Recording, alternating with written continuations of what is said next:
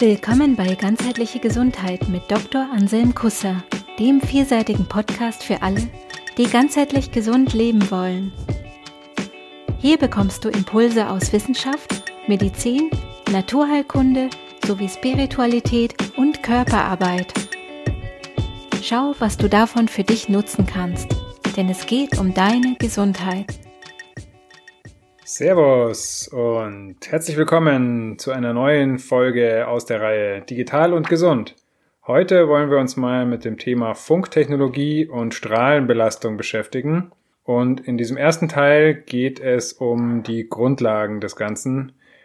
Was ist das überhaupt? Funk. Also nicht Funk, die Musikrichtung, sondern äh, Funk. Das sind erstmal elektromagnetische Felder. Also jede bewegte Ladung hat ein elektromagnetisches Feld, das ist äh, grundlegende Physik. Aber im, in, in der Funktechnologie, die Funktechnologie ist eine Methode, um Informationen über die Luft zu transportieren, zu übermitteln. Und dafür werden elektromagnetische Felder verwendet. Die sind heute in einer Vielzahl von technischen Anwendungen realisiert.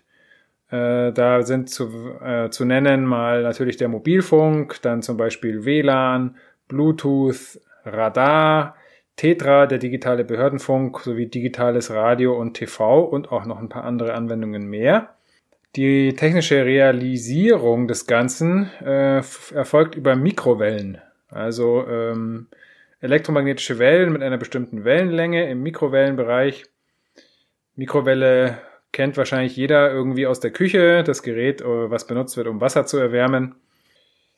Das ist dann so, dass bei den Funktechnologien die Mikrowellen ähm, noch verändert werden. Die werden äh, gepulst und moduliert, also nochmal äh, verkompliziert sozusagen, damit man damit auch dann die Wellen als Trägerwelle benutzen kann, um die Informationen zu übermitteln, um die es ja geht. Wenn man also telefoniert, zum Beispiel mit dem Handy, da muss ja die Information der Sprache irgendwie übermittelt werden zur Basisstation und das geschieht über modulierte und gepulste Mikrowellen. Jetzt, äh, warum ist das überhaupt problematisch? Warum beschäftigen wir uns überhaupt? Warum beschäftige ich mich überhaupt damit, gesundheitlich, vom gesundheitlichen Aspekt her in diesem Podcast jetzt? Nun, ähm, beim Mikrowellenherd, das kennt ja jeder, da, der ist abgeschirmt. Das heißt, man will nicht, dass die Mikrowellen nach draußen dringen, weil die Mikrowellen ja mit Wasser zum Beispiel interagieren. Das ist ja auch der Sinn der Mikrowelle. Wasser wird erwärmt dadurch. Und äh, der Körper besteht ja auch größtenteils aus Wasser und man möchte nicht, dass die der Körper oder auch die Zellen, die auch Wasser enthalten, da von den Mikrowellen äh, erhitzt werden, weil die für die Zellen natürlich schlecht wäre, wenn die zu heiß werden. Deswegen ist die Mikrowelle abgeschirmt. Ähm, jetzt sind äh, ist Mobilfunk, WLAN, Bluetooth, Radar und so weiter, sind auch Mikrowellen. Wie ist es denn da? Naja, also zuerst mal ist zu sagen, dass die äh, erstmal die Sendeleistung geringer ist bei diesen äh, Funktechnologien als jetzt bei Mikrowellenherd in der Küche aber dass durch die Omnipräsenz des Ganzen und äh, auch die, die Pulsation und die Modulierung ähm, das Ganze mh, hm, schon nochmal ähm, eine Relevanz bekommt. Also hier ist zum Beispiel mal das Nervensystem zu nennen, unser Nervensystem, das ja auch ähm, ein elektrisches Organ sozusagen ist, was elektrisch äh, sich reguliert und die Informationen elektrisch übermittelt im Körper das Nervensystem reagiert auf solche elektromagnetische Felder. Das von empfindlichen Menschen reagiert das Nervensystem sogar schon auf ein elektromagnetisches Feld von einer Stromleitung in der Wand. Manche spüren das, manche weniger. Ich denke, wahrnehmen tun es alle. Die Frage ist, wie sehr es den Menschen beeinflusst und beeinträchtigt in seiner Gesundheit, wie sehr es ihn belastet. Beim äh, Funk ähm, ist es nochmal stärker, weil da der, das elektromagnetische Feld nicht äh, ein Nebeneffekt äh, ist, wie bei der Stromleitung, sondern äh, der Haupteffekt. Also über das elektromagnetische Feld wird ja die Haupt, hauptsächliche Wirkung erzielt. Unser Nervensystem hört das. Wie kann man sich das vorstellen? Ähm, ich gebe euch mal ein Beispiel, damit ihr mal eine Idee bekommt. Ich habe hier ein Hochfrequenz-Messgerät und ich schalte das jetzt mal ein. Und die Hochfrequenzmessgeräte haben so einen Akustikmodus, wo die elektromagnetische Schwingung in eine Luftschwingung, also in einen Ton, in ein Audiosignal äh, umgewandelt wird, damit man das mal hören kann und sich vorstellen kann. Ich schalte das mal ein.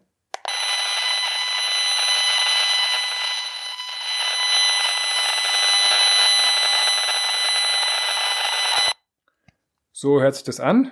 Toll, gell? Das ist jetzt hier bei mir im Wohnzimmer einer Dachgeschosswohnung im Stadtgebiet München. Wir haben jetzt hier ein durchschnittliches äh, Strahlungsniveau von ja so guten 2500 Mikrowatt pro Quadratmeter. Da werde ich später auch nochmal drauf eingehen, was das bedeutet. Ähm, das ist nicht verwunderlich, dass das hier so hoch ist. Es ist relativ hoch, finde ich. In der Stadt ist es kein Wunder, dass das so hoch ist. Ähm, ich habe hier äh, mehrere Mobilfunkanlagen, Sendeanlagen rundherum, mehrere Mobilfunkmasten auf Sicht. Wenn ich hier mein, mein WLAN vom Computer anschalte und gucke, wie viele WLANs hier in meiner Nähe erreichbar sind, sind das ungefähr 20, 30 WLANs, die hier überall in der Nachbarschaft alle schön funken. Und dann kommt natürlich noch die ganzen anderen Sachen dazu. Äh, digitaler Behördenfunk, ähm, digitales Radio, TV. Also das ist eine schöne Mischung hier aus elektromagnetischen gepulsten modulierten Feldern. Jetzt habe ich gesagt, das Nervensystem hört das, hören in Anführungsstrichen, das Nervensystem registriert das. Und fürs Nervensystem ist es natürlich eine starke Information und ein starkes Reizniveau und löst auch Stress aus. Weiterhin gibt es zelluläre Folgen, die äh, diese Strahlen haben kann. Es ist zum Beispiel bekannt, dass ähm, geladene Zellkanäle und Zellrezeptoren darauf reagieren. Äh, Zellmembran kann verändert werden. Der oxidative Stress im Körper wird erhöht dadurch. Die Blut-Hirn-Schranke kann beeinflusst werden. Also da gibt es viele Studien, die solche Wirkungen nachweisen. Da werde ich auch in einer eigenen Folge, in einem eigenen Teil nochmal drauf eingehen, auf die ganzen gesundheitlichen Auswirkungen der Funktechnologien, die wir heutzutage benutzen und die auch immer mehr werden, wie wir bald sehen werden. Und dann kann man sich natürlich fragen, ja, warum wird denn das zugelassen überhaupt? Als ich angefangen habe, mich mit dem Thema zu beschäftigen, davor wusste ich noch gar nicht, dass das überhaupt irgendwie eine gesundheitliche Auswirkung hat. Ich habe da auch nie dran gedacht, weil es auch nirgends irgendwie zu hören ist. In keinen Medien, in keinen Studien, die irgendwie mir bekannt waren, Erst als ich aktiv danach gesucht habe, weil ich da einen Verdacht hatte, dass ich da auch drauf reagiere, habe ich dann rausgefunden, was es da eigentlich alles dazu gibt. Das war ziemlich schockierend erstmal für mich. Also, warum wird es zugelassen, sowas? Tja, warum wohl? Das liebe Geld? Überlegt euch mal, wie viel äh, Technik damit verkauft wird, wie viel Verträge damit verkauft werden, wie viel die Industrie damit verdient, mit dieser ganzen Technologie. Ne? Jetzt hier Smart Home, Smart School, Smart City, Smartphone, Smart Car, alles smart, alles vernetzt, alles Technik, alles immer neu, alles immer mit Updates versorgt, alles immer over the air natürlich, mit Funktechnologie. Ich habe ja in meinen vorherigen Folgen da schon ein bisschen drüber gesprochen, über die Technik und die Inhalte und was daran problematisch ist. Also ähm, da steckt viel Geld drin. Das ist natürlich im Interesse der Industrie. Das ist auch im Interesse der Politik. Die verdient nämlich auch ein Schweinegeld damit. Ihr könnt ja mal gucken, äh, wenn euch das interessiert. Schaut mal, äh, was die Politik so an den Frequenzverträgen verdient, an den Lizenzen, die sie verkauft, an die Mobilfunkprovider. Einige Milliarden haben sie gekriegt für die 5G-Frequenzen. Ich frage mich, warum die die überhaupt verkaufen dürfen, weil ich weiß nicht, warum die denen gehören sollten, aber die machen das. Wie bei allen Sachen, ähm, auch bei der Strahlung, auch bei der Mikrowellenstrahlung, macht die Dosis das Gift. Genauso wie bei radioaktiver Strahlung, genauso wie bei Röntgenstrahlung, genauso wie bei Sonnenlicht, die Dosis macht das Gift. Also stellt sich die Frage, ab welcher Dosis sind diese Strahlen denn dann gesundheitsschädlich oder gefährlich? Für solche Fälle gibt es Grenzwerte. Wobei Grenzwerte natürlich auch irgendwo Quatsch sind, beziehungsweise irreführend, sage ich mal, weil eine Grenze nicht heißt, dass oberhalb der Grenze ist auf einmal schädlich und unterhalb ist es nicht schädlich, sondern das ist ein fließender Übergang. Jemand, der empfindlicher ist, der vielleicht vorbelastet ist, der, bei dem wird es sich schon früher auswirken, als jemand, der fit ist, der sonst ähm, körperlich und äh, seelisch und mental äh, gesund ist und gut aufgestellt ist, der hat eine höhere Toleranz. Wobei dann irgendwann auch die Dosis erreicht ist. Also schauen wir uns mal die Grenzwerte an. Es gibt Grenzwerte. Deutschland hat äh, weltweit fast die höchsten Grenzwerte. Das heißt, Deutsch, in Deutschland ist am meisten Strahlung erlaubt. Und es wird behauptet, das ist nicht schädlich. Kann man sich erstmal fragen, warum das so ist. Man kann sich dann auch berechtigterweise fragen, warum eigentlich die Grenzwerte in jedem Land anders sind. Wenn es da einheitliche äh, Ansichten gäbe und irgendwie eine klare äh, wissenschaftliche Vorgabe, dann müsste man doch eigentlich die Grenzwerte ganz klar festlegen können. Wer macht denn überhaupt die Grenzwerte? Tja, ist auch interessant. Das ist ein privater Verein tatsächlich. Die sogenannte ICNIRP, ICNIRP, wohnhaft im äh, Bundesamt für Strahlenschutz in Deutschland, mietfrei. Und die ICNIRP ähm, ist ein privater Verein von sogenannten Wissenschaftlern, die ihre Mitglieder selbst bestimmt und die die Grenzwerte festlegt. Meines Erachtens im Interesse der Industrie als sogenannte äh, Versicherung. Ja, die Grenzwerte werden ja eingehalten, deswegen äh, kann uns ja niemand irgendwie da beschuldigen. Wir hätten was falsch gemacht. Wie legt sie denn die Grenzwerte fest? Also die Grenzwerte der ICNIRP sind erstmal nur thermische Grenzwerte. Das heißt, da wird nur geschaut, ähm, ob sich das Gewebe erwärmt durch die Strahlung. Da wird nicht geschaut, ob das irgendwelche Auswirkungen auf die Zellbiochemie hat, ob das Auswirkungen auf das Nervensystem hat, ob das Auswirkungen auf die Psyche vielleicht hat, sondern nur wird Gewebe warm. Wie sehr darf ich Gewebe bestrahlen? Mit welcher, mit welcher Dosis darf ich Gewebe bestrahlen, dass es, ohne dass es warm wird? Und das auch nur über einen Zeitraum von sechs Minuten. Und das Ganze wird dann noch bei Dummies gemacht, also bei leblosem Gewebe, bei gel gefüllten Dummies oder früher bei Leichen. Das haben sie jetzt aufgehört. Jetzt nehmen sie so Dummies, so Plastikpuppen, die sie mit Gel füllen und strahlen dann da drauf und schauen, wie sehr kann ich da drauf strahlen, dass sich das innerhalb von sechs Minuten nicht um ein Grad erwärmt. Aha, das sind also unsere Grenzwerte hier in Deutschland. Ähm, entspricht das der Realität? Nein. Wie gesagt, es gibt zelluläre Folgen, ähm, biochemische Reaktionen, die entstehen, die, äh, die, die zum Beispiel die, der oxidative Stress geht hoch in der Zelle, es werden oxidative ähm, Radikale gebildet, die die Zelle und Zellstrukturen und auch die DNA angreifen. Es gibt Studien, die zeigen, dass gepulste und modulierte Mikrowellenstrahlung die DNA zum Brechen bringen kann. DNA-Strangbrüche gelten als eine gesicherte Vorstufe für Krebs. Es ähm, ist die krebspromovierende Wirkung in vielen Studien gezeigt worden. Also da gibt es einiges. Ähm, auf das werde ich auch in der nächsten Folge auch nochmal im Detail drauf eingehen. Es entspricht also nicht wirklich der Realität, hier nur von thermischer Wirkung äh, äh, auszugehen bei den Grenzwerten. Und die sechs Minuten sind auch Quatsch, weil, ne, ihr habt ja vorher gehört, wie sich das hier anhört bei mir. Dem bin ich 24 Stunden ausgesetzt, wenn ich hier in der Wohnung bin. Ja, wann immer ich hier bin, bin ich dem ausgesetzt. Tja, warum wird das zugelassen? Es ist sozusagen die Versicherung für die Industrie. In Deutschland ist es so, Handymasten zum Beispiel werden von der deutschen Funkturm GmbH aufgestellt. Das heißt, es sind nicht die Mobilfunkbetreiber direkt, die für die Handymasten äh, zuständig sind und auch dann haftbar, wenn sich herausstellt, dass da irgendwie eine Schädigung davon ausgeht, sondern es ist die Deutsche Funkturm GmbH, eine Gesellschaft mit beschränkter Haftung. Es gibt auch keine Versicherungen, die Mobilfunk versichern. Von den ganzen Versicherungsgesellschaften wird Mobilfunk als Hochrisikotechnologie eingeschätzt und wird nicht versichert. Das heißt, wenn da mal irgendwann rauskommt, was offensichtlich schon ziemlich klar ist für mich, dass Mobilfunk die Gesundheit schädigt, dann wird sich zeigen, wer für die Folgen haftet. wird spannend werden. Warum machen wir das? Naja, es gibt äh, eine ziemliche Sucht auf beiden Seiten. Einerseits auf der Seite der Anwender, darüber habe ich ja schon gesprochen, in der Folge über Geräte und Inhalte. Aber auch auf Seiten der Industrie gibt es eine Sucht, nämlich immer mehr Geld zu verdienen durch immer mehr Verkäufe von immer mehr Geräten und Verträgen. Und dadurch bekommt die Industrie auch eine ziemliche Marktmacht. Ich vergleiche das dann immer ganz gerne mit dem Tabak und der Tabakindustrie. Ähm, vor circa 50, 60 Jahren gab es da was ähnliches. Die Tabakindustrie hat fleißig Tabak verkauft, die Leute haben geraucht und ähm, irgendwann gab es so Vermutungen, dass das vielleicht schädlich sein könnte. Dann gab es erste Hinweise, dass da ähm, vielleicht Lungenkrebs promoviert werden könnte dadurch, die Entstehung. Und dann hat die Tabakindustrie fleißig versucht, das ähm, zu verheimlichen und zu vertuschen und auch äh, zu verwirren und diese Studien ähm, zu verleumden, Wissenschaftler zu verleumden und so weiter und so fort. Also ist ein riesen, Riesenskandal gewesen und auch immer noch. Und jetzt, irgendwann mal so 40, 50 Jahre später, ist es vielleicht überall angekommen, dass Tabak schädigend ist und dass jetzt gibt es einen relativ vernünftigen Nichtraucherschutz. Ne? Jetzt darf zum Beispiel auch in öffentlichen Gebäuden, in Kneipen nicht mehr geraucht werden. Früher haben es überall alle geraucht, sogar Kinder wurden einfach dem Passivrauch ausgesetzt.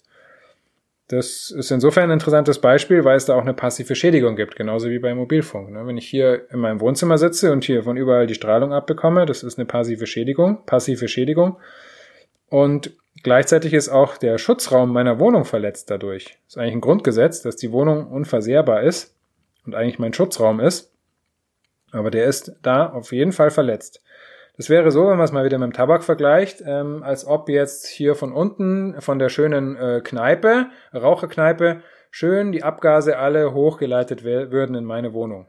Wenn das, wenn jemand Kinder hat, stellt euch mal vor, ähm, die Abgase aus der Kneipe unten würden in euer Kinderzimmer geleitet. Wie würdet ihr das finden? Ja, ja. Wenn wir über Grenzwerte gesprochen haben, es gibt ja auch für, für Geräte ähm, solche Werte, diesen SARE-Wert zum Beispiel. Da kam dann auch irgendwann raus, dass da auch massiv gefälscht wurde, so wie es ja ähm, bei den Autos und bei den Dieselabgaswerten auch gemacht wurde. Ne? Alles schön ähm, so hingedreht, dass man möglichst viel verkaufen kann von dem Zeug. Also äh, PhoneGate sind, ist hier ein Stichwort. Wer sich da mal mit dem SARE-Wert und der Bescheißerei, die da gelaufen ist, mal näher beschäftigen möchte, kann mal PhoneGate eingeben. Ähm, eine Dokumentation zum Thema heißt Thank you for calling. Gibt's auch schon länger. Also wer weitere Informationen zu den Hintergründen äh, sucht, der kann sich mal unter der Verbraucherschutzorganisation Diagnose Funk äh, auf der Webseite von denen diagnose-funk.org äh, informieren wer da aktiv unterstützen will, dass sich daran was ändert, an diesen für mich wirklich verheerenden, unhaltbaren Zuständen, der kann sich mal mit der Kompetenzinitiative äh, auseinandersetzen, die einfach mal im Internet suchen, Kompetenzinitiative, die versucht, äh, da jetzt endlich mal was zu ändern an diesen Bedingungen, die wir hier haben. Äh, es ist nämlich so, ich habe ja vorher gesagt, ähm, ungefähr 2500 äh, Mikrowatt pro Quadratmeter habe ich hier in meiner Wohnung das ist jetzt, obwohl ich schon einiges unternommen habe, um die Strahlung zu reduzieren. Also alles, was machbar war, habe ich schon getan. Ähm, sonst wäre die noch höher. Umweltärzte und Baubiologen empfehlen eine, ähm, eine Strahlenintensität von 0,5 bis einem Mikrowatt pro Quadratmeter, besonders in Schlafräumen und für empfindliche ähm, Personen noch weniger. Also 0,5 bis 1 hier sind es 2500. Also, ja. Der Vollständigkeit halber, die korrekte Bezeichnung für die hier verwendete Größe mit der Einheit Mikrowatt pro Quadratmeter ist Leistungsflussdichte. Bemerkung Ende. Da weiß man ungefähr, in welchen Größenordnungen man sich hier bewegt in der Stadt. Und ähm, dann weiß man auch, warum es vielleicht äh, dazu führt, dass man äh, gewisse Symptome hat, ähm, die vielleicht auf eine Belastung durch elektromagnetische Felder hindeuten können oder vielleicht sogar eine Elektrohypersensibilität. Ich denke, bei mir ist das so.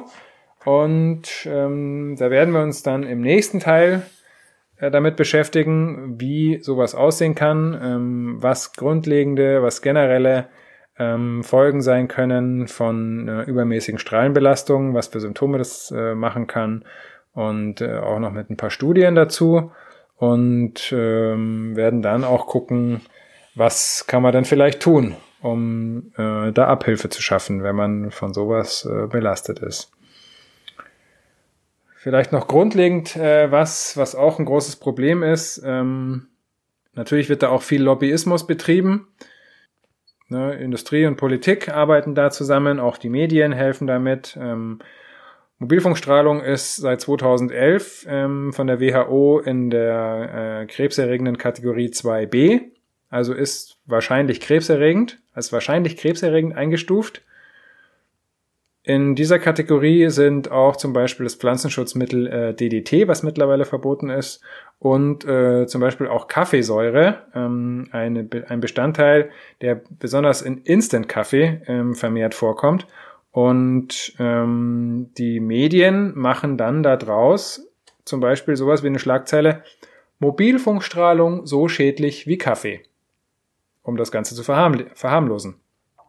Dass es dabei aber nicht um Kaffee geht, sondern um die Kaffeesäure, die im normal hergestellten Kaffee eigentlich verschwindend gering nur drin ist, sondern eigentlich hauptsächlich in Instant-Kaffee und dass die sehr wohl krebserregend und schädlich ist, ähm, das wird dann mal schön verschwiegen. Das Grundproblem an unserer Funktechnologie, wie wir sie heutzutage verwenden, ist, dass ähm, mm, um Daten von A nach B zu übertragen, Funktechnologie ziemlich ineffektiv ist. Deswegen musste auch mit solchen hohen Datenraten und solchen hohen Leistungen und, und Tricks und, und äh, Modulationsverfahren und allem möglichen Quatsch gearbeitet werden. Wenn man mal ähm, das, die Datenübertragung vergleicht mit dem Gießen einer Pflanze im Garten, dann wäre eine Kabelverbindung zur Datenübertragung wäre der Gartenschlauch. Das heißt, ich nehme meinen Gartenschlauch und kann punktuell meine Daten oder mein Wasser an die Pflanze bringen. Ich spritze dorthin, wo ich es haben will. Bei einer Funkverbindung wäre das vergleichbar mit einer Sprinkleranlage, die sozusagen 360 Grad das Wasser verteilt und dann könnt ihr euch mal überlegen, wie viel Wasser muss ich über die Sprinkleranlage in 360 Grad verteilen, damit an meiner einen Pflanze genauso viel ankommt, wie ich mit dem Gartenschlauch dahin bringen könnte. So in etwa ist ähm, das mit äh, Funktechnologie und Kabelverbindung zum Übertragen von Daten. Eine WLAN-Antenne strahlt 360 Grad in alle Richtungen. Eine Handy-Antenne strahlt, also eine, eine Antenne im Mobilgerät strahlt 360 Grad in alle Richtungen, weil das Handy weiß ja nicht, in welche Richtung ich es gerade halte. Das heißt, es muss, auch wenn ich mich 180 Grad drehe, immer noch den Sendemast erreichen. Deswegen strahlt es kugelförmig in alle Richtungen.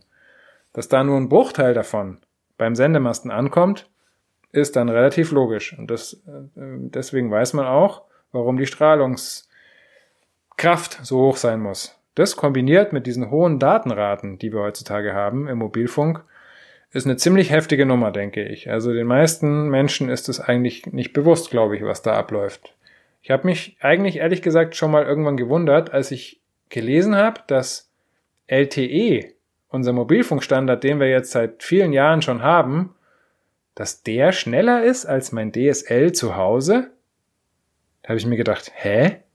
Das kann doch nicht sein, da stimmt doch irgendwas nicht. Leider habe ich mir da dann nicht weiter darüber Gedanken gemacht. Hätte ich mal tun sollen. Denn dann wäre ich vielleicht drauf gekommen, dass da irgendwas nicht stimmt. Und da werden wir mal sehen in den weiteren Teilen dieser Reihe Digital und Gesund zum Thema Funktechnologie und Strahlenbelastung. Werden wir mal sehen, was da noch alles auf uns zukommt. In diesem Sinne.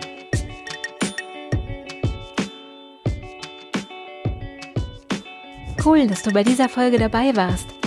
Wenn sie dir gefallen hat, abonniere den Podcast. Infos zum Podcast findest du in den Show Notes jeder Episode. Interessiert dich ein bestimmtes Thema oder hast du Feedback? Dann schreib uns. Gibt es ein gesundheitliches oder persönliches Thema, das du angehen möchtest? In einem kurzen, kostenlosen Vorgespräch kannst du gemeinsam mit Anselm herausfinden, ob eine Zusammenarbeit Sinn macht. Den Kontakt zur Praxis für ganzheitliche Gesundheit findest du auf praxis-kusser.de.